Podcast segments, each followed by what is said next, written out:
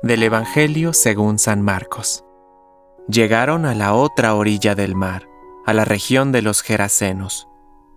Apenas Jesús desembarcó, le salió al encuentro desde el cementerio un hombre poseído por un espíritu impuro. Él habitaba en los sepulcros, y nadie podía sujetarlo, ni siquiera con cadenas. Muchas veces lo habían atado con grillos y cadenas, pero él había roto las cadenas y destrozado los grillos, y nadie podía dominarlo.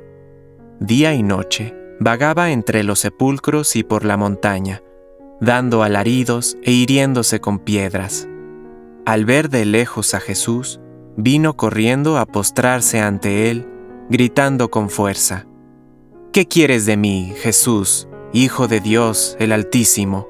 Te conjuro por Dios, no me atormentes porque Jesús le había dicho, Sal de este hombre, espíritu impuro.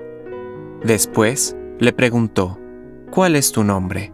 Él respondió, Mi nombre es Legión, porque somos muchos.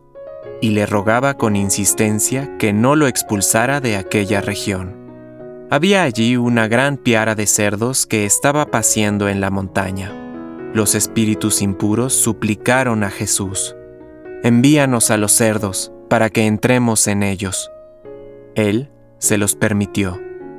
Entonces los espíritus impuros salieron de aquel hombre, entraron en los cerdos, y desde lo alto del acantilado, toda la piara, unos dos mil animales, se precipitó al mar y se ahogó.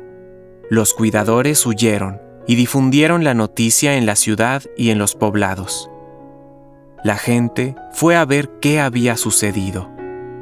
Cuando llegaron a donde estaba Jesús, vieron sentado, vestido y en su sano juicio, al que había estado poseído por aquella legión, y se llenaron de temor.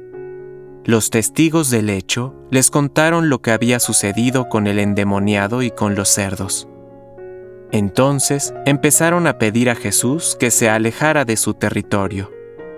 En el momento de embarcarse, el hombre que había estado endemoniado le pidió que lo dejara quedarse con él. Jesús no se lo permitió, sino que le dijo, Vete a tu casa con tu familia y anúnciales todo lo que el Señor hizo contigo al compadecerse de ti. El hombre se fue y comenzó a proclamar por la región de la Decápolis lo que Jesús había hecho por él y todos quedaban admirados. Palabra de Dios. Compártelo. Permite que el Espíritu Santo encienda tu corazón